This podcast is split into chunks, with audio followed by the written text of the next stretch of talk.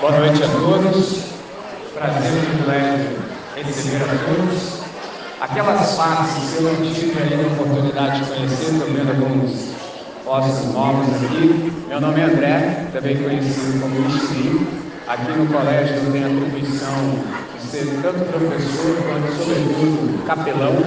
Pode ser que você se pergunte assim, qual é a atribuição e o que faz o capelão? Eu trabalho, no socorro emergencial espiritual. Por exemplo, você deve ter passado momentos difíceis na vida, com os pais de vocês não sabem lidar e tampouco tem com quem conversar. Há coisas que a gente tem no íntimo que sequer a gente pensa e tampouco verbaliza. Então, aqui no colégio, eu um verbo que é assistir. Eu presto assistência, por exemplo, aos estudantes, aos professores, aos pais, por exemplo.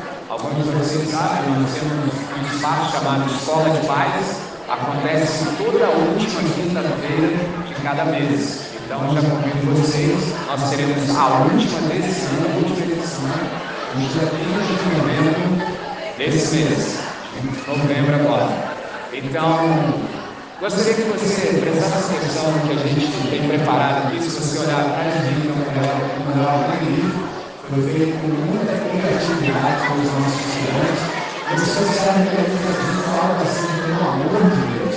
Eles tiveram a oportunidade de ler o livro, eu li esse livro, só hoje li quatro vezes. Só quatro vezes? É, porque era só oito minutos para você ler.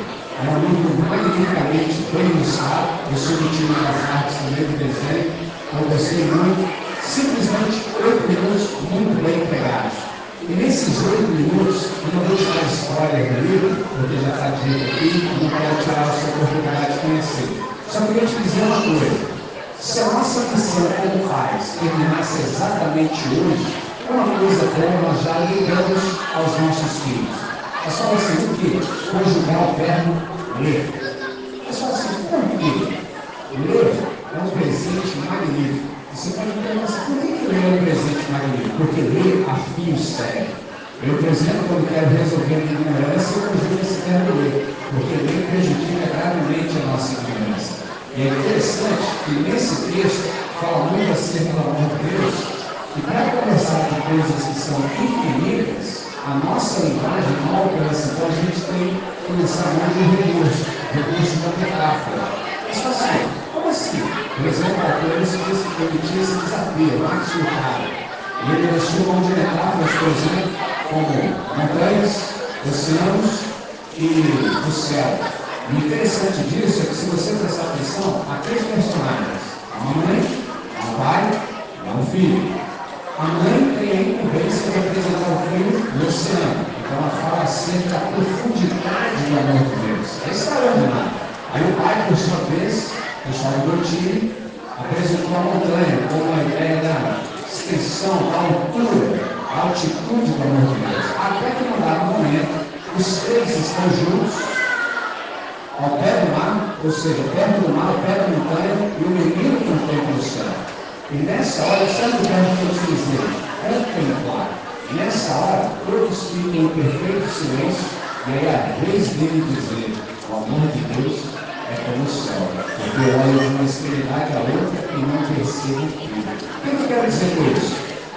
É que tudo isso só foi possível para que aquela criança tivesse sua própria experiência, porque os pais dedicaram tempo. Observe esses painéis, tudo que foi feito essa vitória. Você percebeu aqui um pouco de criatividade? Você percebeu? Todos nós, sem exceção, somos criativos. Só que um detalhe, quando eu disse nós, é bem provável que no seu coração você tenha dito assim, eu não.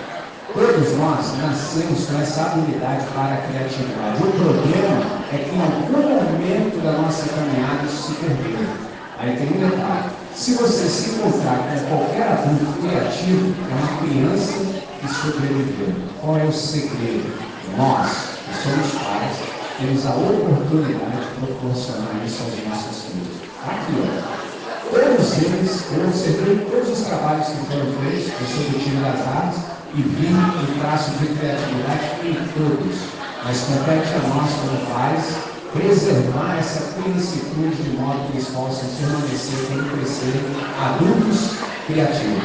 Então, nesse sentido, sejam muito bem-vindos à apresentação. Nós temos nesse sarau literário e eu gostaria, se você me permite, falar com quem resolve. Nesse auditório, a gente usa, por exemplo, as quartas-feiras para fazer aquilo que a gente chama de assembleia, e aqui a gente conversa sobre coisas que fazem bem, por exemplo, a nossa alma, fazem bem a. Então, se você quiser, feche seus olhos, vamos falar com quem resolve.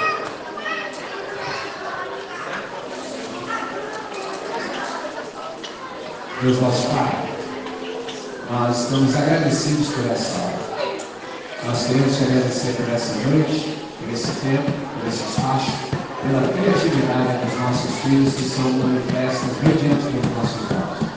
Nós queremos te agradecer pela oportunidade que nós temos como pais de proporcionar os melhores ambientes, as situações, as circunstâncias para que tudo isso possa ter máximo de desenvolvimento. Então, nessa noite, como pai, eu também te peço que cada um de nós possa ter consciência clara do nosso papel e que a gente possa aproveitar todos os momentos para que a gente possa estar ao lado dos nossos filhos de modo que a gente possa instruí-los da melhor maneira possível. Nessa noite, é assim que nós oramos, com alegria, com gratidão e fazemos essa oração em nome de Jesus. Amém. Só uma coisa, só uma coisa. Tudo isso que essa criança livro aprendeu, você percebeu que ele aprendeu, por exemplo, no inverno? Brincar. Os pais dele tiveram tempo de brincar. Com isso eu estou te dizendo que brincar é coisa muito séria. Então, se a gente não tem tempo de brincar com os nossos filhos, a gente precisa rever a nossa vida. Obrigado pela atenção. Desculpe a expressão.